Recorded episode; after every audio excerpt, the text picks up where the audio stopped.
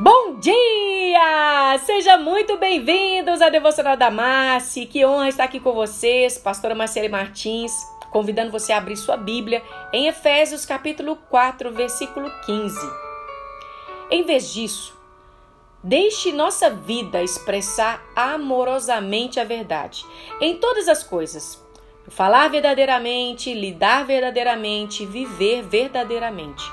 Envolvidos em amor, cresçamos em todos os sentidos, em todas as coisas, naquele que é o cabeça, sim, Cristo, o Messias, o ungido. Talvez esse versículo possa para você parecer para você tão simples, mas tem um ensinamento libertador. Quantas vezes eu já ouvi pessoas falando assim, pastora Marcela, eu não consigo dizer a verdade a respeito de algo quando a pessoa me pede. Eu sempre digo sim, às vezes eu dou desculpas, às vezes eu tô, eu, eu tô é, é, omitindo a verdade. O comportamento que agrada as pessoas, queridos, muitas vezes leva a mentir, porque elas temem que não serão aceitas em sua verdade.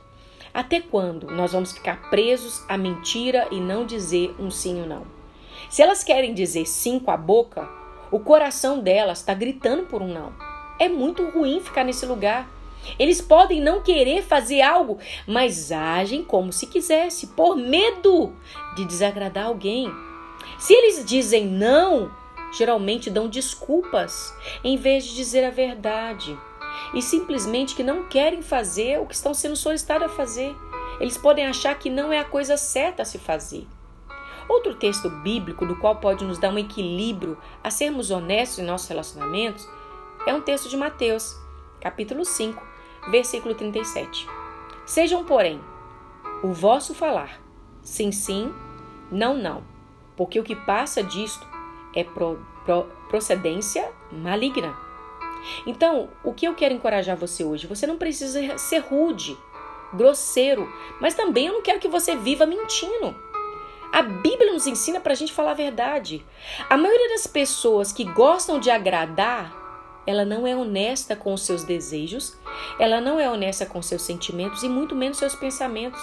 Ela dizem às pessoas o que querem ouvir, não o que elas precisam ouvir. Agora vamos ver um relacionamento saudável existe honestidade. Então, para você estar num relacionamento saudável, a honestidade a respeito do que você quer fazer, o que você não quer fazer, precisa ser algo verdadeiro. Nós desejamos ser capazes de dizer às pessoas: olha, não, não quero agora assumir essa responsabilidade, eu não estou pronto para isso. Olha, eu não vou nesse evento. Olha, você não pode contar comigo. Não, sim, você pode, quando você pode. Elas precisam receber a resposta de você de forma gentil. Você não precisa ser rude, grosseira.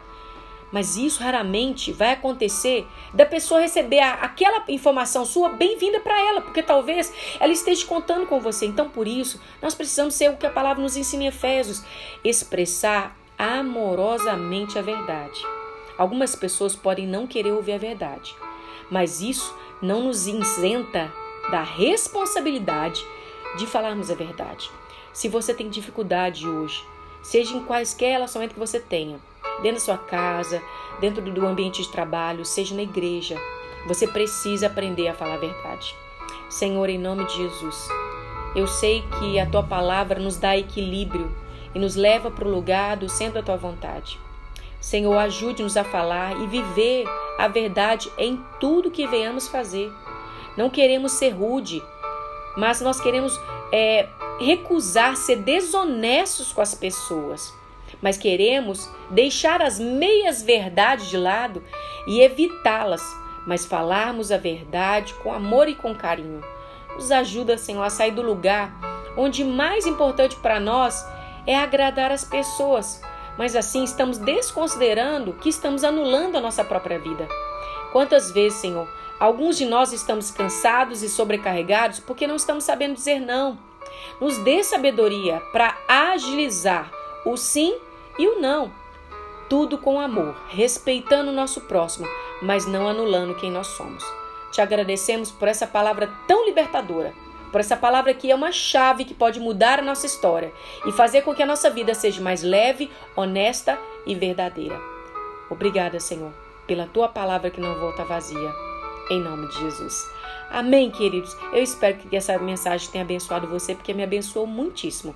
Um grande abraço para você, tenha um dia abençoado e até uma próxima oportunidade, em nome de Jesus.